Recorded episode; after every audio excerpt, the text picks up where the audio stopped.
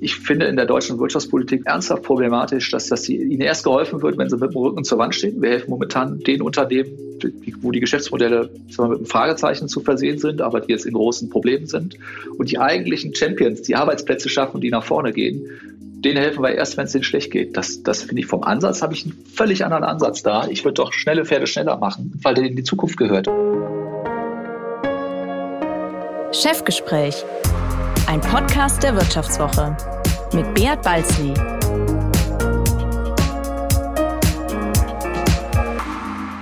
Ja, herzlich willkommen bei einer weiteren Folge des Vivo Podcasts Chefgespräch. Mein Name ist Beat Balzli und ich bin der Chefredakteur der Wirtschaftswoche. Tja, die Corona-Krise scheint langsam ihren Schrecken zu verlieren. Die Impfkampagne rollt, die Inzidenzzahlen sinken, die Reisebuchungen steigen und im Biergarten wird wieder gefeiert. Nur in den Chefetagen der Einzelhändler herrscht Tristesse statt Dolce Vita. Erst vor wenigen Tagen demonstrierten gleich mehrere Unternehmen vor dem Kanzleramt für mehr Staatshilfe und warnten vor einem Fiasko. Womit wir bei meinem heutigen Gast wären. Er ist in Südafrika geboren und lernt seine Frau beim Feldhockey kennen. Er liebt erfolglose Fußballclubs, lustige Kölner Karnevalsuniformen, aber keine Finanzminister. Olaf Scholz hält er für einen sozialistischen Blockadepolitiker. Patrick Zahn ist der CEO der Tengelmann-Tochter Kick. Der Textildiscounter gehört mit über zwei Milliarden Euro Umsatz und über 3000 Filialen in ganz Europa zu den Giganten der Branche. Hallo Herr Zahn, schön, dass Sie heute bei mir sind. Ja, vielen Dank. Vielen Dank, dass ich bei Ihnen sein darf. Herr Zahn, bevor wir die Corona-Schäden von Kick betrachten und Sie mir am Ende dieses Podcasts Ihren größten Traum verraten, machen wir zuerst eine kleine Weltreise. Wie kommt es eigentlich, dass Sie im südafrikanischen Stellenbosch geboren sind? Ähm, ja, mein Vater war da beruflich äh, zu der Zeit eben, als ich ge geboren worden bin, zumindestens. Und wir haben leider viel zu kurz da gelebt. Äh, ähm, äh, er war da für den Ruppert-Konzern tätig, äh, die Zigaretten hergestellt haben. Und äh, wir sind aber dem Land immer noch sehr, sehr eng verbunden. Meine Mutter hat seit gut 30 Jahren Ferienhaus da. Und wenn wir können, fliegen wir auch möglichst jeden Urlaub dahin. Meine Mutter verbringt sehr, sehr viel Zeit da. Und es ist wirklich ein tolles Land, muss man sagen. Und wann sind Sie denn zurück nach Köln gekommen? Über den Umweg nach Brasilien, da war ich circa vier Jahre alt. Ähm, also sprich, ich habe relativ wenig, was, was die sprachlichen Fähigkeiten angeht, mitbekommen. Aber ich glaube, dass das äh, offene Denken oder das weltoffene Denken, das habe ich zumindest mitbekommen von meinen ja, Eltern. Ja, man, man, hat wirklich das Gefühl, der Weg des Business-Nomaden war also beinahe vorgezeichnet bei Ihnen. Wenn man sich dann auch Ihre spätere Karriere anguckt, bei Hugo Boss in Brasilien oder Aldi in Spanien, war das für Sie immer klar, dass Sie wieder rausgehen, dass Sie weg wollen? Ja, das war für mich immer klar. Also ich, ich wirklich, ich bin, ich habe einen Hang zu südlichen Ländern. Ich bin großer Sü ähm, Südamerika-Fan und ähm, das war schon eigentlich immer tief drin und ist eine tiefe Sehnsucht von mir. Ähm, ich liebe das Ausland, ja. Tja, Stellenbosch, Brasilien, Spanien klingt alles wärmer, schöner und entspannter als Köln. Warum Gottes Willen sind Sie denn zurückgekommen? Weil der Fußballverein mich angezogen hat. Nein, ich. Aber der ist ja nicht so erfolgreich. Ja, aber das hat ja nichts mit, mit Liebe zum, zum, zum Verein zu tun. Äh, ähm, nee, meine Mutter ist Urkölnerin, meine Eltern haben sich dann äh, getrennt und, und wir sind mit meiner Mutter nach Köln gekommen und ich fühle mich als Kölner und äh, ich sag mal, dieses Heimatgefühl äh, äh wiegt natürlich auch unglaublich viel. Ähm, ich sage immer so ein bisschen symbolisch in der Heimat äh, ist, Heimat ist, wenn man in die Kneipe geht und, und irgendjemanden sieht und sagt, den fand ich schon als Schulkind blöd. Das ist für mich Heimat. Das hat man halt dann wirklich nur da, wo man groß geworden ist und das ist bei mir Köln und Köln ist ja vielleicht nicht die schönste Stadt, aber eine extrem lebenswerte Stadt. Dann hoffe ich mal, dass Sie nicht so viele blöd finden, wenn Sie in die Kneipe reinkommen. Äh, ich meine, bevor Sie aber so durch die Welt tingelten, machten Sie ja tatsächlich ein Praktikum im Kölner Zoo. Also in Gummistiefeln Elefanten abspritzen oder wie muss ich mir das vorstellen? Ja, genau, so war das. Und Echt? das Gemeine war, ja, ja, und meine, also Elefanten jetzt nicht, das war aus Sicherheitsgründen dürfen sie das natürlich nicht, aber das war schon wirklich fegen, äh, Tierkot wegmachen und, und das Ganze und das, das so ein bisschen äh, Schwierige war, das oder, oder Schmerzhafte war, dass meine Eltern mit meinen Geschwistern zu der Zeit in Miami im Urlaub waren. Das war aber so ein bisschen, äh, wie soll man da, auch wenn es ein super Praktikum gewesen ist, das war so ein bisschen, um mich zu erden. Ich war schon ein, in der Schule ein Chaot und meine Eltern wollten mir zeigen, dass, dass man hart arbeiten muss im Leben, um, um erfolgreich zu sein. Und, und das war so, so eine Maßnahme. Und zum Glück habe ich den Zoo gewählt. Ich habe tolle Leute da kennengelernt und war immer draußen und es hat auch die, die gefruchtet, glaube ich. Also das war ein Zwangspraktikum, wollen Sie mir jetzt hier sagen? Ja, so ein bisschen schon. Sie wurden in den Zoo verbannt. Das habe ich jetzt noch nie nein, gehört. Das, das dürfte, nein, das dürfte ich mir aussuchen. Das habe ich mir dann okay. ausgesucht, weil es eben draußen war und ich Tiere lebe. Das hat jetzt nichts mit damit zu tun, aber es äh, sollte, äh, ich sollte nicht mit in den Urlaub fliegen. Das war die Maßnahme. Ich hatte oh, das Zeugnis, war nicht so gut. Das ist ja ganz hart. Ich sehe schon, Sie sind durch eine ganz harte Schule in die Kindheit gegangen. Jetzt ist mir auch alles klar. Ich meine, wie wurde denn aus dem warmherzigen Tierfreund Patrick Zahn der eiskalt rechnende Discounter Patrick Zahn? Ich glaube, das ist, das hat da mit Ihrer Erziehung zu tun, oder? Nein, das, das bin ich nicht. Ich bin nicht eiskalt. Also äh, äh, ähm, das, das, das würde ich nie für mich äh, reklamieren und, und das sind auch meine Kollegen nicht. Äh, ähm, wir haben alle Spaß am, am Erfolg und wir glauben alle fest daran, dass das Discount-Modell erfolgreich ist. Und äh, ähm, die Maßnahme war wirklich, um, um, mir einfach zu zeigen, dass im Leben man was tun muss, um erfolgreich zu sein. Und das habe ich auch mitgenommen. Da bin ich im Nachhinein auch meinen Eltern sehr dankbar für. Daraus muss ich ja schließen, dass Sie in der Schule nichts getan haben. Ja, das, der Schluss liegt nahe und der ist auch gar nicht so falsch. Okay. Ich gut. war jetzt nicht. Gute Pferde springen knapp war mein Motto und das äh, habe ich eingehalten. Man muss effizient denken, oder? Sie dachten, man muss effizient ja, genau, denken. genau. Schule. Okay. Ich meine, was mich ja nochmal zurück zum eiskalt rechnend äh, war das ja eigentlich das äh, Wort. Was fasziniert Sie denn eigentlich am Tiefstpreissegment? Das ist ja ein sehr spezielles Business, oder? Ja, das ist ein sehr spezielles Business, aber es ist ein Business, was uns irgendwo alle angeht, weil, weil äh, äh, keiner möchte Geld verschenken und, und äh, die Kunst, gute Ware zum, zum günstigen Preis abzugeben, die fasziniert mich, die hat mich von Anfang an fasziniert. Auch äh, man sieht ja den, den, den, den europäischen Erfolg, den wir jetzt mit Kick haben, aber auch den internationalen oder weltweiten Erfolg, wenn man so an die Discounter Aldi und so denkt. Das ist schon faszinierend. Das ist weltweit ein Geschäftsmodell, was funktioniert. Und es ist ja, das muss man immer sagen, von der, von der Definition her ist Discount immer sehr, sehr prozessorientiert. Also es geht darum, den besten Prozess zu haben und dadurch die günstigsten Preise anzubieten. Und das, äh, glaube ich, fasziniert jeden, der ein bisschen was mit Wirtschaft zu tun hat. Aber kann man sich damit identifizieren? Macht es nicht viel mehr Spaß, einen Hugo Boss Qualitätsanzug zu verkaufen, als eine Pfingstrose aus Plastik für 1,99, die bald auf dem Müll landen wird? Den Preis habe ich von Ihrer Website. Ja, also äh, natürlich ist das, äh, wenn man aus dieser, dieser Glamour-Welt kommt, äh, äh, von außen betrachtet, ist das mit Sicherheit schöner, aber ähm, wenn man so den, den Erfolg äh, gegeneinander setzt, und das meine ich jetzt wirklich nicht explizit Hugo Boss, aber wenn man so die erfolgreichen Formate nimmt und, und auch die deutschen Exportschlager außerhalb der, der, der, der Ingenieurskunst, dann ist Handel schon ganz weit vorne. Und äh, ähm, ich finde, Erfolg ist sexy und deswegen ist auch Discount extrem sexy. Gut, sexy, ein gutes Stichwort. Wer sind denn Ihre Kunden, die diese sexy Produkte kaufen? Das ist querbeet. Natürlich haben wir, haben wir Kunden, die, die, die die auf der einen Seite hart rechnen müssen, aber wir haben natürlich auch Kunden, die hart rechnen wollen, die einfach äh, verstanden haben, dass das äh, aufgrund ne, dieser Markenwelt extrem viel äh, für das Thema Marke ausgegeben wird und am Ende das der Kunde bezahlt. Das ist eben bei uns nicht so. Aber ja, wir, wir haben auch natürlich, finde ich, so ein bisschen sozialen Auftrag in Deutschland. Sie können sich bei uns von Kopf bis Fuß für unter 30 Euro einkleiden. Das ist ein Werbeslogan bei uns. Oder wenn Sie an Familien mit vielen Kindern denken und geringen Einkommen, bieten wir die Möglichkeit, dass sich äh, äh, diese Menschen trotzdem einkleiden können und auch so einkleiden können, dass die Kinder trotzdem draußen spielen können und die Hose kaputt gehen kann. Ich meine, Sie haben, glaube ich, mal in einem Interview gesagt, es gibt in Deutschland ungefähr sechs Millionen Menschen mit einem Schufa-Eintrag.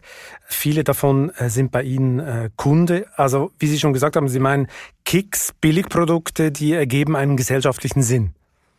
Ja, absolut. Also äh, äh, ähm, das sehe ich definitiv so. Äh, ähm, ich finde, dass, dass diese Menschen hart arbeiten und es genauso verdient haben wie, wie andere, die vielleicht mehr Glück gehabt haben im Leben oder, oder aus was für Gründen auch immer über ein anderes Einkommen verfügen, äh, dass diese Menschen auch in Würde sich einkleiden können und, und auch ihre Bedürfnisse befriedigen können. Und da übernehmen wir schon diesen Auftrag, ja. Aber ich meine, wenn Sie einerseits vom sozialen Auftrag reden und andererseits anschauen, wie Sie Ihre Mitarbeiter zahlen, dann gibt es doch eine kleine Kluft, oder? Ich meine, in der Corona-Zeit sind jetzt Ihre Mitarbeiter in der Kurzarbeit 250 Euro weniger pro Monat, entscheiden bei diesem Lohnniveau darüber, ob man am Ende des Monats noch was zu essen hat, sagten Sie kürzlich. Ich meine, da sage ich ganz einfach, warum zahlen Sie Ihr Personal nicht einfach viel besser? Äh, wir zahlen unser Personal äh, gut, weil wir unser Personal äh, orientiert natürlich an den, an den gesetzlichen Vorgaben bezahlen. Das auf der einen Seite. Und Sie müssen das so sehen. Der Lockdown, der, wir sind seit knapp sechs Monaten jetzt geschlossen. Ich weiß nicht, wie lange wir noch geschlossen sind oder ob wir wieder geschlossen werden in den Teilen, in denen wir jetzt geöffnet sind. Ich, wir fahren was die Politik für sich reklamiert, wir fahren auch auf Sicht und wir wissen nicht, wie lange wir das offen und ehrlich alles noch durchhalten und wir sind da nicht alleine. Aber trotzdem, ich meine, Sie schaffen sich bei Ihrem Lohnniveau, das Sie schon vor Corona bezahlt haben, ja eigentlich Ihr eigenes Prekariat und Sie stocken auch das Kurzarbeitergeld nicht auf, äh, obwohl Sie eigentlich mit so einem starken Mutterhaus wie Tengelmann könnten Sie ja das locker stemmen. Ist das ein verantwortungsvoller Arbeitgeber oder sagen Sie einfach, Markt ist Markt? Ich, ich finde immer, immer schwierig, mit, mit, mit Inhabern zu, zu argumentieren, weil auf der einen Seite, das muss man ja auch mal schlichtweg sehen, äh, äh, wenn Sie jetzt Aktienunternehmen nehmen, die, die, die Hilfen bekommen, da wird auch nicht rückwirkend auf, auf die Aktionärsschicht Rücksicht genommen und, und, es, und es werden die, die, die Dividenden zurückgefordert. Wir sind ein sehr, äh, ich glaube, wir sind ein sehr verlässlicher Arbeitgeber, ein sehr guter Arbeitgeber. Wir nehmen viel Rücksicht auf unsere Mitarbeiter, aber das ist richtig. Äh, äh wir zahlen mit Sicherheit nicht wie in der Metallindustrie. Das kann der Handel einfach nicht stemmen. Gibt es am Ende der Krise denn einen Durchhaltebonus fürs Personal, so wie in anderen Branchen? Oder können Sie einfach froh sein, wenn Sie den Job noch haben? Nein, wir sind, äh, wir sind unseren Mitarbeitern dankbar, dass wir gemeinsam äh, ähm, die, die, die, die Krise durchstehen. Der Bonus, der bezieht sich ja, oder den, den zumindest mir bekannten Bonus, der bezieht sich bei den Handelsunternehmen, die geöffnet sind. Und Sie müssen ja sehen, welche Spaltung durch den Handel geht. Ne? Sie haben äh, Händler, die momentan das Geschäft ihres Lebens machen und ähm, Ehrlicherweise ist der Bonus dann recht klein, den die zahlen, wenn sie das übersetzen. Und sie haben Händler, die, wie gesagt, wie wir äh, seit knapp äh, sechs Monaten jetzt geschlossen sind. Äh, dann wird es schwierig, einen Bonus zu zahlen, ganz offen und ehrlich. Das Geschäft Ihres Lebens, damit meinen Sie Edeka und Co., die Supermärkte, oder? die, die geöffnet sind, das geht ja weiter. Es haben ja, es haben ja verschiedene Handelsformate geöffnet, ob das äh, Drogerien sind, äh, ob sie die Internetgeschäfte nehmen. Ähm, das ist schon, das tut schon wirklich extrem weh und, und ich stehe immer wieder, äh, äh ähm, auch da, wo geöffnet ist, wir sind sehr viel in Fachmarktzahlen, also sprich sie äh, Lebensmittel als Anker und dann haben sie, haben sie eben Drogerie und, und Textilien oder auch Schuhe. Und dann müssen sie, können sie entweder bei uns nicht rein oder sie können bei uns rein und müssen bei uns ihre Adresse abgeben, einen Test vorweisen und, und links, äh, der, da können sie rein und raus, der hat andere Vorgaben, was die Quadratmeteranzahl angeht. Das ist schon befremdlich und auch absolute Ungleichbehandlung. Es wirkt ja manchmal ein bisschen willkürlich, oder? Ich meine, für mich jetzt als Konsument, wenn ich dann vor so einem Laden stehe, denke ich mir, komisch, der verkauft jetzt Nike-Shirts, aber der Sporttextilladen daneben, der muss geschlossen haben. Also das ist irgendwie alles nicht ganz ausgegoren, oder? Das wirkt nicht nur für Sie wie Willkür, das ist auch eben der Punkt, wo wir äh, rechtlich ansetzen werden. Äh, das kann ich auch vorwegnehmen, die Frage wird ja bestimmt auch kommen. Es ist nicht nachvollziehbar und, und es ist nicht stringent und es ist auch nicht stringent, dass es Formate gibt, wo pro Kunde 10 Quadratmeter gelten und bei uns gelten 40 Quadratmeter. Entweder sind 10 richtig oder 40, das maße ich mir gar nicht an zu beurteilen. Aber ähm, diese Ungleichbehandlung ist, ist äh, also das ist schon unglaublich, was wir hier erleben. Hatten da ein paar Unternehmen bessere Connections zum Staat? Läuft das alles objektiv ab? Oder geht es auch um Beziehungen? Nein, dass sie anders, also ich, naja, das, das, das will ich gar nicht sagen. Ich, ich glaube, was, was, was entscheidend ist, und, und ich rede nicht über die, die, die, den Lockdown letztes Jahr, also sprich, sprich genau, genau vor einem Jahr, sondern jetzt der zweite. Dort hat man meines Erachtens schon Erkenntnisse gehabt und es gibt die RKI-Studie, in der eindeutig steht, dass, dass der Handel nicht der Infektionsherd ist. Man möchte gerne anscheinend das öffentliche Leben stilllegen und glaubt, das äh, sei die richtige Maßnahme, uns zu schließen. Und, und äh, ähm, leider haben wir jetzt in den Eilanträgen nicht recht bekommen, aber das sind auch Eilanträge. Äh, ich bin, ich und unsere Juristen sind sehr frohen Mutes, dass wir der, auf der Distanz gewinnen werden und Recht bekommen werden, weil es wirklich Willkür ist. Es ist nicht nachvollziehbar. Ja, zu dem Thema kommen wir später nochmal. Wann rechnen Sie denn jetzt damit, dass sich die Krise für Kick auflöst? In dem Sinn, weil es sieht ja jetzt gerade so ein bisschen aus, als würden sich die Öffnungen beschleunigen, oder? Wie, wie ist denn eure, eure Planung, euer Timing? Ja, momentan sieht es so aus, aber wissen Sie, das, das, das, die Herausforderung ist, wir haben letztes Jahr im September noch von unserem Gesundheitsminister gehört, es war ein Fehler, den Handel zu schließen und äh, just äh, drei Monate später haben sie uns geschlossen und, wie gesagt seit sechs Monaten. Also Sie äh, glauben äh, gar nichts mehr. Sie glauben gar nichts mehr. Ja, so ein bisschen ist das so. Die Verlässlichkeit ist oder, oder, oder das zu glauben ist wirklich schwierig auf der einen Seite. Ja, und wir sehen momentan Öffnung, aber auch hier völlig unterschiedliche. Es gibt Click and Meet, es gibt Test and Meet, es gibt ich, was, was auch immer sich dort Behörden einfallen lassen. Und für so ein deutschlandweites Unternehmen wie uns ist dann nochmal die Herausforderung, jeder Beamte eines Gesundheitsamts oder Ordnungsamt legt auch die, die Verordnung unterschiedlich aus. Also wir haben wirklich von, von fünf Kilometer Distanz unterschiedliche Auflagen bekommen. Und was wirklich extrem schlecht bei uns läuft, ist das Thema Test and Meet.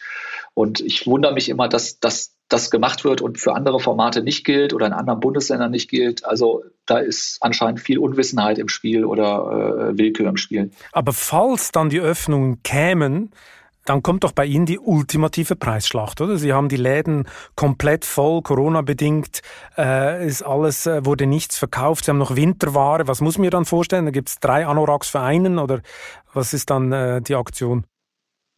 Ja, es ist schon so, dass sie extreme Preisabschläge finden werden, insbesondere was jetzt eben die Winterware angeht. Das ist so. Äh, wir haben, und das ist ja auch, auch, auch befremdlich, momentan ist ganz Europa geöffnet, nur Deutschland nicht. Das heißt, wir haben natürlich vorsorglich Ware dann nach Europa, äh, Osteuropa umgeleitet oder auch, auch in Italien, in den Ländern, in denen wir geöffnet sind, äh, äh, ähm, um dort abzuschleusen. Aber ja, das Thema Ware ist, ist, ist schon omnipräsent. Jetzt muss man immer dazu sagen, wir sind in, in sehr niedrigen Preisregionen bei Kick unterwegs.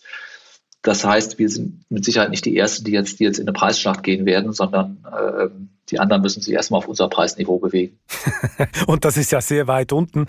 Ähm, merken Sie denn in den anderen europäischen Ländern, wo schon geöffnet ist, diesen äh, Nachholeffekt? Meine, man redet ja von dem Post-Corona-Boom. Die Sparquote ist durch die Decke in den letzten Monaten und jetzt konsumieren plötzlich alle wieder. Das ist die Prognose. Merken Sie das schon in diesen Ländern? Ja, wir merken natürlich, dass, dass Leute nicht verreisen können und dadurch Frequenzen steigen, weil, weil Menschen nicht in Urlaub fahren oder äh, äh, woanders hingehen. Wir merken natürlich auch in Teilen, insbesondere was jetzt Kinderkleidung angeht, merken wir einen Nachholeffekt, weil Kinder wachsen oder Dinge gehen kaputt und, und, und da merken wir das. Aber äh, das ist jetzt nicht, das ist gut, aber es ist jetzt nicht, es wiegt bei weitem nicht die Schließung auf, die wir hatten. Und äh, deswegen ist das auch hier äh, eher ein weinendes Auge als ein lachendes Auge. Und wir verkaufen, wie Sie gerade eben auch angedeutet haben, natürlich nicht zu der erwarteten Marge, weil am Ende des Tages auch wir ganz hinten raus dann auch Preisabschläge haben. Hm, beim Thema Konsum kommt ja Finanzminister Olaf Scholz ins Spiel. Er müsste eigentlich genau nach ihrem Geschmack sein, weil Scholz setzt sich ja dafür ein, dass Menschen am unteren Rand der Einkommensskala mehr Geld bleibt, das sie dann bei Kick ausgeben können. Aber ich glaube, Sie werden keine Freunde mehr. Warum nicht? Ja, weil nach meinem Kenntnisstand äh, äh, Herr Scholz uns äh, keine Hilfen gewährt. Es gibt angeblich Vorschläge aus dem Bundeswirtschaftsministerium, eben Unternehmen wie uns. Wir, wir, wir fallen unter eine, eine Umsatzgrenze, die, die keine Hilfen vorsieht. Äh, für ein Unternehmen wie Kick äh, in der Größenordnung oder minimale Hilfen, maximal drei Millionen pro Monat, insgesamt zwölf Millionen Euro. Ich habe das ja auch schon in anderen Interviews gesagt, wir haben alleine 13,5 Millionen Euro Mietkosten im Monat. Äh, wenn Sie dann drei Millionen dagegen rechnen, ist das ein Tropfen auf dem heißen Stein, der offen und ehrlich gar nichts bringt. Und ähm, das wird vom Finanzministerium zurückgehalten, diese, äh, ähm, diese Hilfe, was das nicht mal eine Hilfsleistung, sondern für mich ist das eine Entschädigung dafür, dass wir eben für das öffentliche Leben uns äh, geschlossen sind. Also ähm, ich finde, wir haben Anrecht darauf. Ja, Sie haben kürzlich in diesem Zusammenhang das Wort sozialistische Blockadepolitik gebraucht, also Herr Scholz als sozialistische Blockadepolitiker, weil das BMF diese Überbrückungshilfen ja gedeckelt hat. Wollen Sie echt unbegrenzte Hilfen oder Entschädigungen, wie Sie jetzt sagen?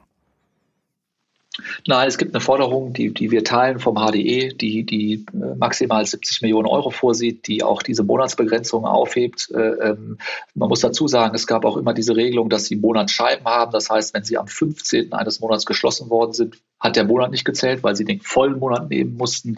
Also äh, ähm, es gibt viel Kleingedrucktes auch in der momentanen ich sage mal Entschädigung nenne ich es lieber. Äh, äh, das ist, da steht so viel drin, dass sie am Ende des Tages deutlich weniger bekommen. Äh, ähm, und das, das, ist, das ist nicht richtig, wenn sie zwangsgeschlossen sind. Man muss einfach sagen, wir sind zwangsgeschlossen. Und das, deswegen ist es eine Entschädigung und, und weniger eine Hilfsleistung. Hätte man den Kick besser behandelt, so wie Lufthansa oder TUI oder gewisse Hotelketten? Hätten Sie, am, hätten Sie lieber eine Staatsbeteiligung gehabt, die Sie dann durch die Krise trägt? Nein. Das, Unvorstellbar, äh, oder? Nein, nein, nein, nein. Also natürlich nicht. Ähm, ich glaube, dass der Staat kein guter Unternehmer ist. Das beweist er ja auch in, in, in vielen Dingen. Äh, ähm, deswegen wäre das für uns natürlich äh, überhaupt nicht denkbar gewesen oder, oder ist denkbar. Ähm, nochmal, ich kann mich da nur wiederholen, wir sind wirklich stillgelegt worden. Wir dürfen nicht öffnen, auch nicht unter Auflagen, unter gar nichts, seit sechs Monaten. Ich, ich finde, man hat da ein Anrecht auf Entschädigung weil wir für die, für die Allgemeinheit geschlossen sind. Das ist zumindest das, was die Politik uns auch sagt. Ich, es gibt Studien vom RKI, die, die immer wieder das Gleiche sagen und sagen, im Handel ist nicht der Infektionsherd. Ähm, und wir haben ja selber das getrackt in der Zeit, in der wir letztes Jahr im Sommer geöffnet gewesen sind. Wir waren immer deutlich unter den Inzidenzen in, äh, gegenüber der normalen Bevölkerung, was ja auch logisch ist. Unsere Mitarbeiter tragen Masken, die Kunden tragen Masken, also hätte eigentlich lieber ganz Deutschland im Handel arbeiten müssen, dann hätten wir weniger äh, Inzidenzen gehabt. Das wäre so ein bisschen jetzt ne, übertrieben dargestellt. Mhm, mhm. Ja, und ein Textildiscounter ist nun mal nicht systemrelevant, oder? Würde dann, würde dann Staat sagen, im Gegensatz zu, zu Edeka, weil irgendjemand muss ja, muss sich ja noch das Essen irgendwo kaufen können. Zudem haben sie bei Tengelmann, äh, wenn man das als Gesamtes äh, nimmt, äh, auch sehr gute Geschäfte gemacht. Oder Obi läuft äh, wie wahnsinnig im, äh, im Lockdown. Ist das so? Die ja. haben ja teilweise auch geschlossen, ne? Ja, okay. Teilweise, aber sind jetzt natürlich teilweise schon viel früher geöffnet worden.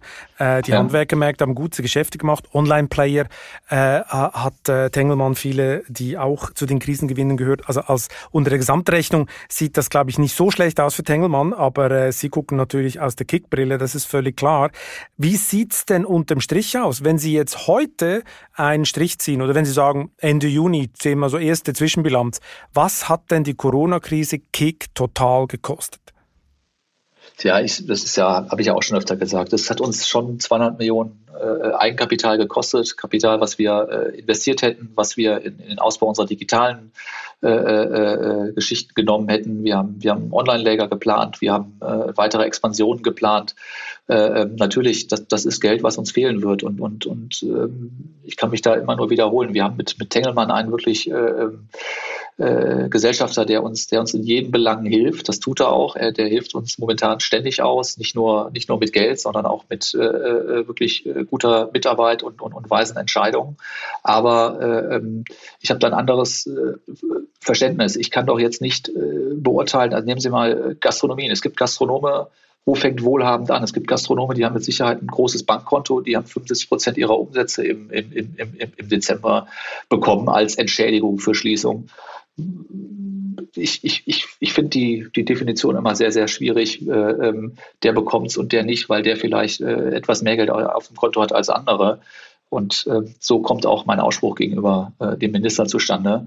Ich habe da eine völlig andere Sichtweise drauf, weil dann könnten wir auch Rückvergütung von, äh, von Aktiengesellschaften fordern und sonstiges. Also da habe ich einen anderen Blickwinkel drauf. Ich könnte mir vorstellen, Sie sind ab bis zu einem gewissen Grad natürlich äh, Opfer, ist vielleicht übertrieben, aber vom Wahlkampf betroffen, weil natürlich äh, die Schlagzeile äh, Olaf Scholz hilft Großkonzernen mit Staatshilfen, äh, die will er natürlich nie lesen, oder? Äh, aber, aber, aber da muss ich Sie korrigieren, das macht er ja. Also, ja, das macht mal, er, das macht er, das, das verkauft er dann wieder anders. Ja, ich, ich, aber das ist too big to fail, wissen Sie. Das Problem ist, Sie sind halt so in der Mitte, oder? Die Lufthansa pleite gehen lassen. Ah, ist dann auch wieder zu groß, oder? Das ist so ein bisschen der Punkt, glaube ich. Wenn das die Argumente sind, um zu helfen, dann Halleluja, dann, dann habe ich echt Sorge. Ich kann immer nur, ist mal dieser Händlerkreis, in dem wir sind, momentan, auch das mal ganz klar gesagt, unsere Mitarbeiter leiden. Sie haben das gerade eben angesprochen, über, über Kurzarbeit, über weniger Gehalt.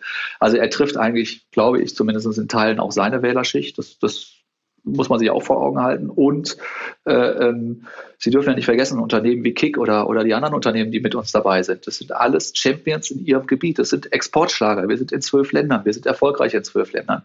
Und ich finde in der deutschen Wirtschaftspolitik ernsthaft problematisch, dass sie dass, dass, dass ihnen erst geholfen wird, wenn sie mit dem Rücken zur Wand stehen. Wir helfen momentan den Unternehmen, wo die Geschäftsmodelle sagen wir, mit einem Fragezeichen zu versehen sind, aber die jetzt in großen Problemen sind.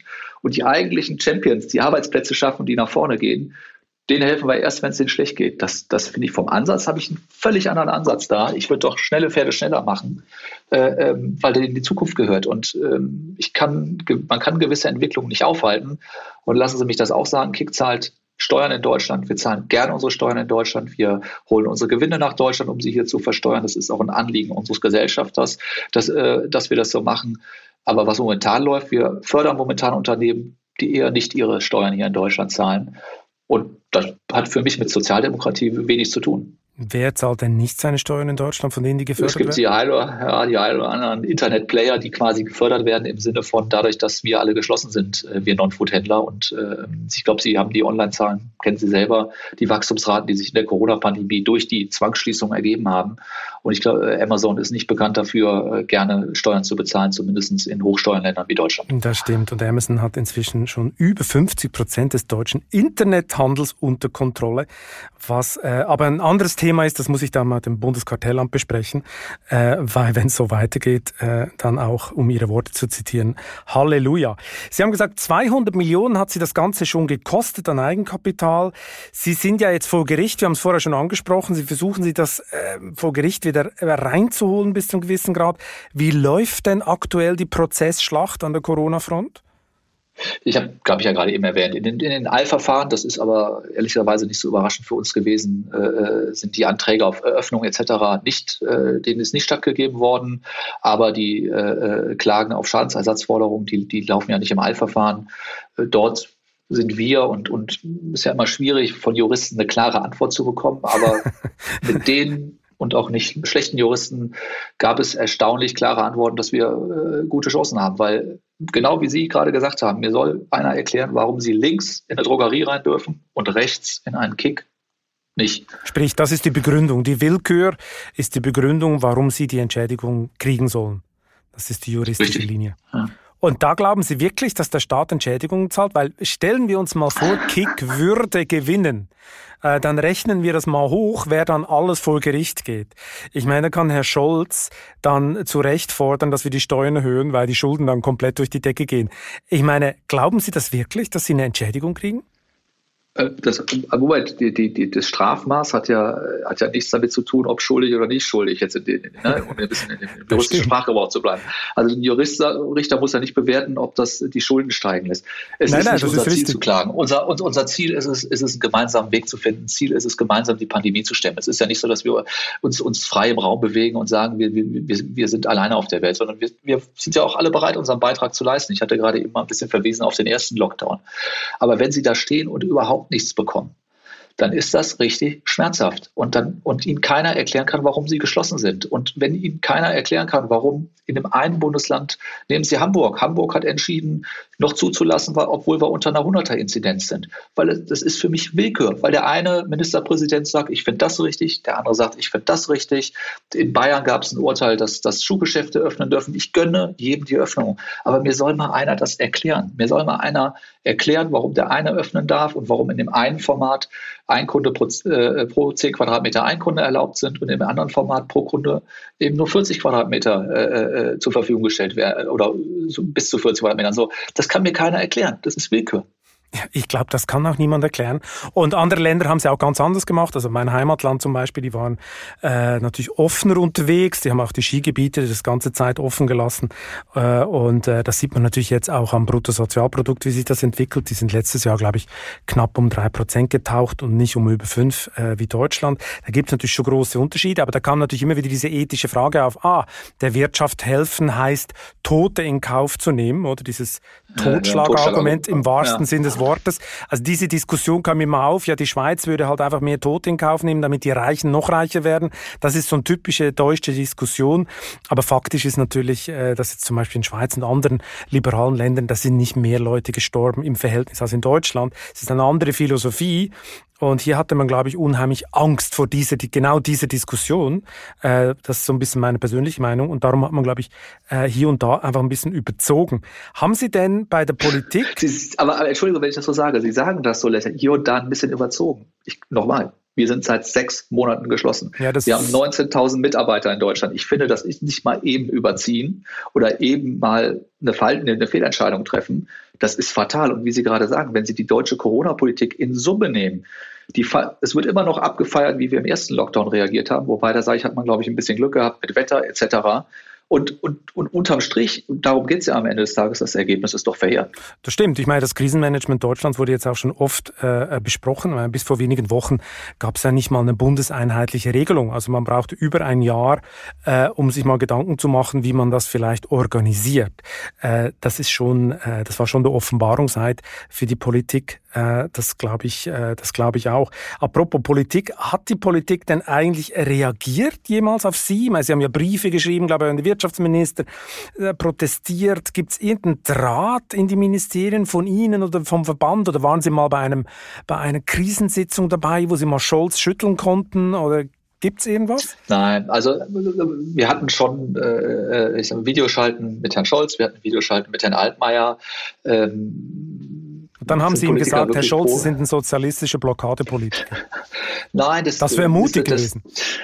Ja, aber da waren wir noch an einer ganz anderen Phase. Ich, wir sind alle äh, in die Gespräche reingegangen, das liegt schon etwas zurück, äh, in der Hoffnung, dass man einen gemeinsamen Weg findet. Für mich, es geht nicht um darum, Leute persönlich anzugreifen oder sonstiges, aber wenn Sie die, über die wirklichen vielen Gespräche, die wir geführt haben und auch intensiven Gesprächen, äh, kräftezehrenden äh, Runden, mal auf gut Deutsch am Ende des Tages hingehalten werden und, und, und sich irgendwann veräppelt fühlen und, und eben genau äh, das so als Kleinigkeit abgetan wird, äh, dann kommt es zu solchen Aussagen. Das baut sich ja auf. Das ist ja nicht, dass ich von Anfang an in so Gespräche gehe. Ich habe vor, vor all diesen Menschen Respekt, die den Job machen, die sich äh, äh aufopfern. Aber ähm, ich finde, ideologisch zu handeln, halte ich für solche Krisenthemen wirklich für ein Problem. Und wenn man sieht, wie mit uns umgegangen worden ist, den Händlern, dann, dann glaube ich, können Sie meine Wut verstehen. Ja, es kam natürlich auch immer so eine relativ heikle Diskussion dann plötzlich auf, oder?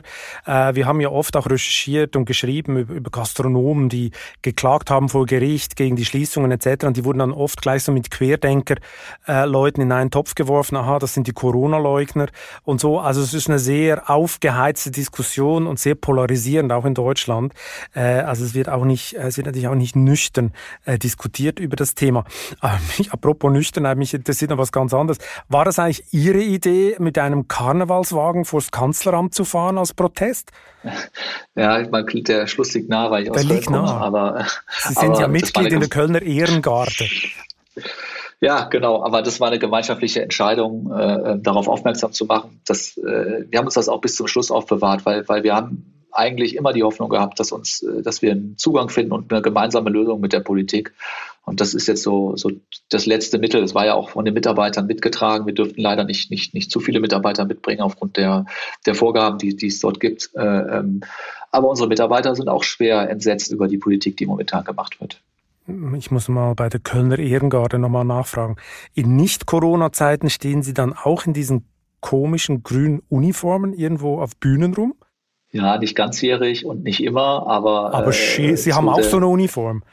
Ja, natürlich, natürlich. Also äh, als ich sag mal, entweder man liebt Karneval oder man, man, man verreist. Ich liebe Karneval und ähm, ich turne auch manchmal auf der Bühne rum, aber meistens hinten, weil äh, ich nicht so, so begabt bin beim Tanzen. okay, Sie tanzen hinten. Gut, den Humor des deutschen Karnevals, den, den habe ich noch nie verstanden. Ich stehe eher auf die urige, chaotische Fassnacht aus der Innerschweiz. Also, das macht Ihnen wirklich Spaß oder geht es eigentlich nur um Beziehungspflege dort? Nein, das macht mir wirklich Spaß. Also äh, ich bin echt lebensfroh und gerne Mensch und das gehört zur Kölner Kultur und es macht richtig Spaß und es sind nette Leute. Äh, ob das dann Beziehungspflege ist, man kann das immer nennen, wie man will, aber das Leben besteht auch aus Beziehungen. Wir Kölner tragen es halt nach außen, die anderen machen es eher versteckt, aber ähm, die Schweizer pflegen ja auch viele Beziehungen, deswegen ist ihnen das ja auch nicht ganz unbekannt, glaube Das ist richtig. Dasselbe gilt ja auch für Ihre Feldhockey-Leidenschaft, oder nehme ich an. Da haben Sie auch Ihre Frau kennengelernt. Spielen denn Ihre Kinder da auch schon mit? Ja, der, der Älteste ist ganz begeistert. Der, der spielt jetzt seit einem Dreivierteljahr, äh, in Anführungsstrichen, so richtig mit Training. Der liebt das und der hat schwer gelitten, als er nicht zum Training dürfte aufgrund der Corona-Maßnahmen. Jetzt gibt's ja kontaktlos. Das ist, na, das okay. Auch wenn es draußen ist, auch hier wieder Stringenz gefragt. Aber äh, nein, ja, der Kleine, äh, der guckt noch zu, aber ich hoffe sehr, dass er es auch spielt, weil die Sportart mir viel gegeben hat, ich viel Spaß bei der Sportart hatte und sich mal der Großteil meines Freundeskreises aus der Sportart heraus rekrutiert. Und Ihr großer Sohn, der läuft dann im Eliteclub mit dem Sportleibchen von Kick auf? Wieso ist das ein Eliteclub? Also es ist äh, ja, in Hamburg. Also ich, ich habe zehn Jahre in Hamburg gelebt. In Hamburg war, war Hockey der Elitesport. Also jeder, der da was auf sich hielt, etc., war im Hockeyclub und die Kinder waren im Hockeyclub. Also, also extrem. Okay. Da bin ich jetzt aus, automatisch ja, davon ausgegangen. Ja, also da waren Nein, ziemliche also Dünkel. Also muss man schon sagen. also ich empfinde das ehrlich gesagt nicht so. Ja, ich gebe Ihnen recht. Hockey ist mit Sicherheit nicht, nicht die Breitensportart und, und, und hat auch den Spitznamen Akademikersportart. Aber äh, wirklich, das spielt von, von bis. Äh, ich gebe, aber ich gebe Ihnen recht. Es ist, ist jetzt vielleicht nicht mit, mit, mit anderen Sportarten wie Fußball vergleichbar, wo sie deutlich mehr in die Breite gehen. Aber ähm, Elite finde ich. Äh, aber Kickkunden ja. spielen da nicht mit. Aber mit Sicherheit spielen da Kickkunden mit. Da bin ja. ich mir sehr, sehr sicher. Also unsere Kundenbefragungen sagen was anderes. Ähm, ja, ich bin bei Ihnen. Mit Sicherheit kriegen Sie bei uns kein Smoking oder, oder, oder Anzug. Also für einen Anwalt wird es schwierig. Aber äh, äh, Kinderanziehsachen und auch Basic-Anziehsachen wie ein weißes T-Shirt ähm, finde ich schon hier und da manchmal in der Garderobe. Also ganz unbekanntes. Also nochmal zum Sportleibchen von Ihrem Sohn. Ist das jetzt von Kick oder von einer anderen Marke? Nein, nein, nein, nein. Also äh, das Sportleibchen und da besteht er auch drauf, das ist von Adidas, weil äh, die, die, die ersten Herren, also sprich die, die, die Profimannschaft, wenn man so will, die spielt äh, in Adidas und Kinder leben von Idolen, also der rennt den Idolen hinterher. Aber geben Sie es zu, Familie Zahn trägt keine Kickklamotten. Nein, das ist nicht richtig. Unsere Kinder tragen Kickklamotten, unsere äh, äh, bei mir sind äh, Socken, Unterhosen etc. Das ist nicht richtig. Ansonsten, was richtig ist, sie haben im Modehandel immer äh, äh, Stilgruppen und ähm, Kick bedient eine andere Stilgruppe als ich das bin. Ich bin eher konservativ und und äh, Kick hat eher den progressiven männlichen Kunden. Also und ich finde, Geschmack ist eine Sache, die, die darf einem zustehen. Der progressive männliche Kunde, das, das merke ich mir. Fragen Ihre Kinder eigentlich schon, woher die billige Kickware kommt und unter welchen Bedingungen sie produziert wurde? Äh, mit den Kindern nicht, äh, äh, ähm, aber natürlich mit meiner Frau, mit meinem Umfeld, natürlich ist das Thema. Natürlich ist es auch ein Thema, dem, dem man sich stellen muss, äh, äh, mit dem man tagtäglich konfrontiert wird äh, klar. Da kommen ja sicher auch Fragen, oder wie kann es sein, dass du, dass ihr so billig seid, oder? Ja, muss man dagegen fragen, wie kann es sein, dass die anderen so teuer sind? Also äh, ähm, äh, natürlich, äh, wir produzieren wie aber alle Niedrig- und Mittelpreissegmente produzieren wir in Asien und äh, ähm, dort haben wir auch, ich sag mal, äh, lange Zeit zurück, aber wir haben ja auch Lehrgeld in Anführungsstrichen bezahlt.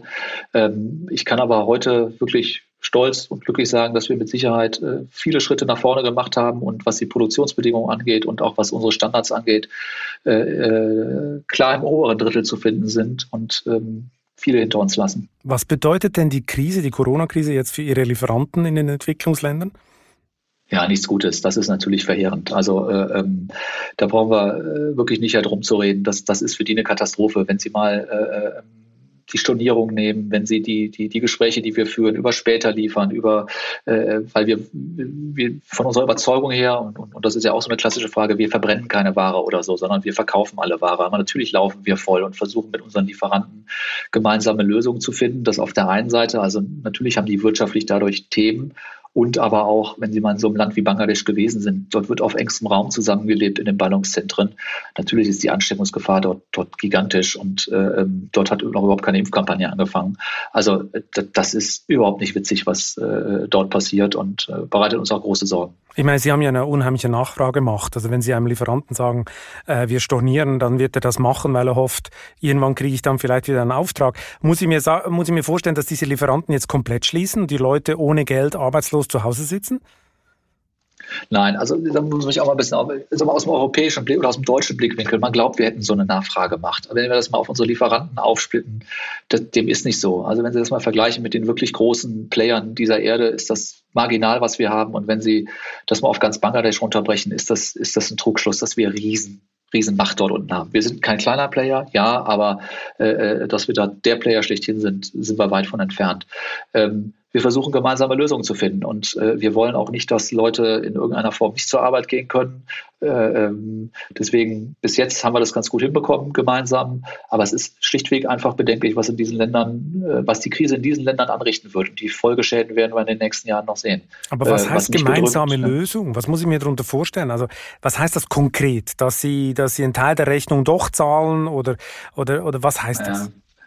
Nein, Rechnung zahlen tun wir immer das ist schon mal per se. Also Rechnungen sind da. Nein, aber vielleicht ist die, die Ware wird dir später geliefert, dass sie vielleicht vorher schon zahlen genau, oder genau. irgendwas nein, nein, nein, nein, nein, nein, nein, genau. Also wir, wir, die, die Ware ist ja abgesichert über, über, über Akkreditive. Ja. Wir gucken, wie wir mit den Lieferanten die bestellten Mengen, ob wir die strecken können, ob wir die später anliefern können, ob wir, äh, äh, ähm, der hat ja oft schon Rohware da liegen, dann überlegen wir, zahlen wir die schon, gehen wir aber hin und, und, und rufen eben später ab. Also das sind die individuellen Lösungen und da gibt es auch keine Standardlösung, die man anwenden kann, sondern es ist, jeder Fall ist irgendwo dort unterschiedlich gelagert. Das Letzte, was wir wollen, ist, ist, ist dass ein Lieferant äh, zahlungsunfähig wird oder nicht mehr funktioniert, weil wir glauben an die Zukunft von Kick und wir hätten ja nichts gewonnen, wenn ein Lieferant verschwindet. Hm, Sie haben es ja vorher schon erwähnt, Sie hatten mal ein äh, traumatisches Erlebnis äh, in Bangladesch. 250 Näherinnen sind da umgekommen bei einem Brand. Ich glaube, es war Brandstiftung.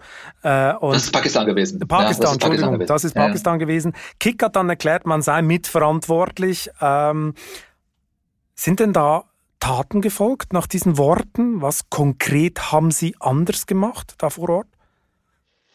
Also man muss ganz kurz sagen, wir, wir haben nicht gesagt, dass wir äh, äh verantwortlich sind. Weil, weil verantwortlich hieß ja, das Zitat. Ja, anders. Wir sind, wir, wir, sind, wir sind Teil der, wir sind ein Stakeholder in diesem Prozess. Das, das ist mir schon wichtig, weil gegen Brandstiftung und gegen äh, Brandstiftung vor Notausgängen ist es wirklich schwierig, das sich gegen zu schützen. Ja. Übrigens, übrigens, auch in Deutschland. Und das ist auch weiterhin unsere Argumentation und das ist mir persönlich wichtig, äh, äh dass das auch immer wieder nach vorne gestellt wird, weil äh, ähm, wir haben nicht fahrlässig dort vor Ort gehandelt. Es stimmt, wir haben, die, wir haben in der Fabrik viel produziert. Und ähm, wir haben ja auch äh, eine gemeinsame Lösung mit der ILO und den, den Gewerkschaften vor Ort gefunden, um, um, um, um möglichst dieses große Leid erträglich zu machen. Mehr, mehr, mehr kann man ja leider äh, mit Geld in dem Fall äh, nicht machen. Ja, wir haben, äh, es gab dann dieses große Unglück nochmal in, in, in Bangladesch, Rana Plaza, in dem viele Fabriken drin gewesen oder viele Produzenten drin gewesen sind, unter anderem auch wir oder Auftraggeber, besser gesagt. Äh, ähm, daraufhin ist ein Akkord entstanden. Das ist ein Zusammenschluss zwischen Auftraggebern, Produzenten und Gewerkschaften und der bangladeschischen Regierung. Und, und ich glaube, alle können mittlerweile bestätigen oder das auch wiedergeben, dass Bangladesch, was Gebäudesicherheit, was Brandschutz angeht, das sicherste Land in, in, in Asien ist zu, äh, zu, produzieren. Dort passiert auch am wenigsten. Und wir haben für uns entschieden, dass wir diese Erfahrung mitnehmen nach Pakistan und eben dort auch diesen Akkord für uns initiieren erstmal. Und dort sind mittlerweile mehrere Firmen darauf aufgesprungen. Und äh, wir übertragen das, das auf Pakistan. Aber nochmal, gegen einen Brandanschlag könnten wir uns selbst in Deutschland und wenn bewusst an Notausgänge Feuer gelegt wird, könnten wir uns nicht wehren. Und Sie kontrollieren das selber? Muss ich mir vorstellen, Sie haben Leute von KIK, die da ein, zwei Mal pro Jahr runterfliegen und sich das angucken? Ja, wir haben also anders, wir haben eine Kombination aus. Wir haben, wir haben externe Prüfinstitute, die wir, die wir bezahlen. Das sind, äh, ne, weil sonst besteht ja schnell äh, äh, der, Verdacht, der Vorwurf, genau. der Verdacht, man würde das beschönigen oder sonstiges und wir kontrollieren das selber. Und da sprechen Sie es an. Uns macht schon extrem Sorge, dass wir jetzt seit längerer Zeit nicht mehr unten gewesen sind, selber keine Audits machen, weil wer schon mal in diesen Ländern gewesen ist, weiß auch, dass man externe in Bangladesch auch kontrollieren muss, weil die Korruption in diesem Land sehr, sehr hoch ist. Also sprich, äh, das, das ist ein Thema, was, was mir wirklich privat Sorge bereitet. Jetzt gibt es ja das neue Lieferkettengesetz, oder? Das spricht ja diese Thematik äh, auch an. Das sehen Sie ja aber ziemlich kritisch, oder? Weil es einerseits national ist und andererseits ja auch ein Klagerecht beinhaltet. Haben Sie denn ein bisschen Angst davor?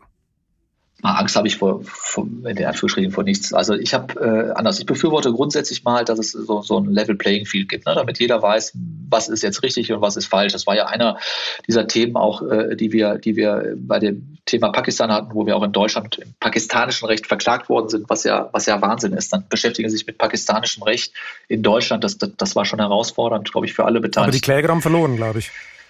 Ja, das ist bei dem ganzen tragischen Unfall finde ich von Verlieren und Gewinnen wirklich schwierig. Aber äh, ähm, jetzt muss man ja ehrlicherweise sagen, es ist eine Kampagne gewesen, äh, die dann gelaufen ist, um dieses Lieferkettengesetz zu befeuern. Das war ja ein politisch motivierter Prozess. Äh, ähm, aber von Gewinnen und Verlieren finde ich in dem Fall schwierig zu reden. Ja, die Klage ist abgelehnt worden, um es mal so zu sagen. Äh, äh, ähm, äh ich befürworte grundsätzlich deswegen so ein Level Playing Field. Äh, was ich wirklich kritisch finde, ist, dass wir national vorgegangen sind. Wir sind im europäischen Binnenmarkt und ein Unternehmen wie Kick macht fast 40 Prozent seines Umsatzes außerhalb von Deutschland. Wir haben viele Unternehmen, die in Deutschland Umsatz machen, aber die Zentrale woanders haben. Das ist also ein Thema. Und, und dann eben ja, äh, äh es kann jetzt nicht sein, dass wir äh, mit Klagen überhäuft werden. Jetzt mal ein bisschen provokativ gesprochen, weil in äh, Shanghai dem Hafenarbeiter Paket auf den Fuß gefallen ist. Also die, da, da sind für mich auch noch wirklich Unklarheiten drin. Aber zu sagen, ähm, es haben alle mal die gleichen Bedingungen, das befürworte ich. Mhm. Sind denn extrem tiefe Preise und gerechte Arbeitsbedingungen nicht sowieso ein Widerspruch, den man nie aufgelöst kriegt? Nein, für mich ehrlich gesagt nicht. Nicht? Nein. Ich meine, manche behaupten ja, die größte Gefahr für die Näherinnen in den Entwicklungsländern sei nicht die Arbeitsbedingungen, sondern bald der Roboter. Wann näht eigentlich der Billigroboter das erste Kickshirt in Bangladesch? Ja, Sie, Sie, Sie, Sie, sprechen in der Tat das an. Das ist ja, also das ist auch, auch wofür ich immer plädiere. Ich, ich, ich plädiere dafür, dass man, dass man diese Länder nicht überfrachtet. Und äh, das ist auch immer wieder ein Kampf mit, mit, mit NGOs. Es, es, äh, äh, wir können in diesen Ländern, doch man kann es natürlich, aber, aber ich halte es für falsch, in diesen Ländern mit, mit den Maßstäben die Maßstäbe anzusetzen. Damit meine ich nicht den Umgang, den Respekt vor Menschen, sondern vielmehr äh, äh Lohnbedingungen etc. und sagen, wir machen jetzt hier in Deutschland raus. Dann, dann sind die Länder morgen am Tag tot und die Länder stehen im internationalen Wettbewerb. Ähm, deswegen sind diese ganzen Dinge, die, die wir hier in Deutschland besprechen, werden ja in, in Bangladesch von Regierungen etc nicht gerade klatschend äh, oder, oder, oder mit Beifall versehen, weil, weil schon eine berechtigte Angst besteht, dass das, äh, ja, sag mal so ein bisschen ketzerisch, die Karawane zieht weiter. Sie haben Angst um den Standort, und, oder? So einfach ja, ist es, und, oder? oder der Roboter das macht. So. Und, äh, aber auf der anderen Seite, das muss man auch sagen, es gibt eine starke Verwobung zwischen Politik in dem Land und, und, und, und Textilindustrie. Deswegen, es gibt staatliche Aufgaben und mein Credo ist auch bei unserer CSR-Arbeit, wir müssen es eigentlich schaffen, dass staatliche Aufgaben wie Arbeitsschutz gehört eigentlich zum Staat. Wir können das temporär als Unternehmen übernehmen, aber wir müssen die, den Staat stark machen. Und da ist für mich auch die Bundesregierung gefordert. Ja, die macht sich auch mal da relativ einfach, indem sie hingeht und sagt, macht ihr Unternehmen das mal, aber es muss eine gemeinschaftliche Aufgabe sein, wie kriegen wir den Staat stark, um die Dinge, die er zu kontrollieren hat, auch kontrolliert. Dann reden wir über Lohn, über Arbeitsbedingungen. Das ist eine staatliche Hoheit, wenn man ehrlich ist. Gut, die Hoffnung stirbt zuletzt. Herr Zahn, damit sind wir bei der ultimativ letzten Frage. Was ist Ihr größter privater Traum, den Sie noch verwirklichen wollen? Oh, ich habe viele Träume, aber jetzt momentan, ich, hätte ich nie gedacht, dass ich das jemals sage war so drei Monate mit meiner Familie verreisen, das fände ich jetzt toll. Der, der Große, in Anführungsstrichen, der Große geht noch nicht zur Schule und das wäre jetzt so ein Zeitpunkt, wo man das machen kann. Und wir hatten das eigentlich geplant, drei Wochen nach Südafrika, was schon viel ist. Und das ging jetzt aufgrund von Corona nicht. Und dem trauere ich schon so sehr, sehr nach, weil ähm, da wäre jetzt Sommer gewesen. Im Februar wollten wir fahren und das ging halt einfach nicht. Das dauert jetzt halt ein paar Schuljahre, bis wir wieder in der Zeit fahren können. Und nächsten Winter wollen Sie dann wieder in Ihre grüne Uniform steigen und hinten an der Bühne ein bisschen tanzen. Herr Zahn, vielen Dank für das interessante Gespräch und äh, ich hoffe, wir sehen uns auch bald mal live in echt. Ja, vielen Dank Ihnen. War sehr spannend. Und wer jetzt wissen will, welche Hochschule man besuchen muss, um auch so eine steile Karriere wie Patrick Zahn machen zu können, sollte die neue Titelgeschichte der Wirtschaftswoche lesen. Deutschlands exklusives Uni-Ranking zeigt, welche Absolventinnen und Absolventen die Personalabteilungen am liebsten einstellen. Ich wünsche Ihnen viel Spaß beim Lesen und eine schöne Zeit bis zum nächsten Chefgespräch. Kritik und Lob schreiben Sie bitte an balzli.vivo.de. Für eine positive Bewertung des Podcasts bin ich Ihnen ewig dankbar. Bleiben Sie gesund.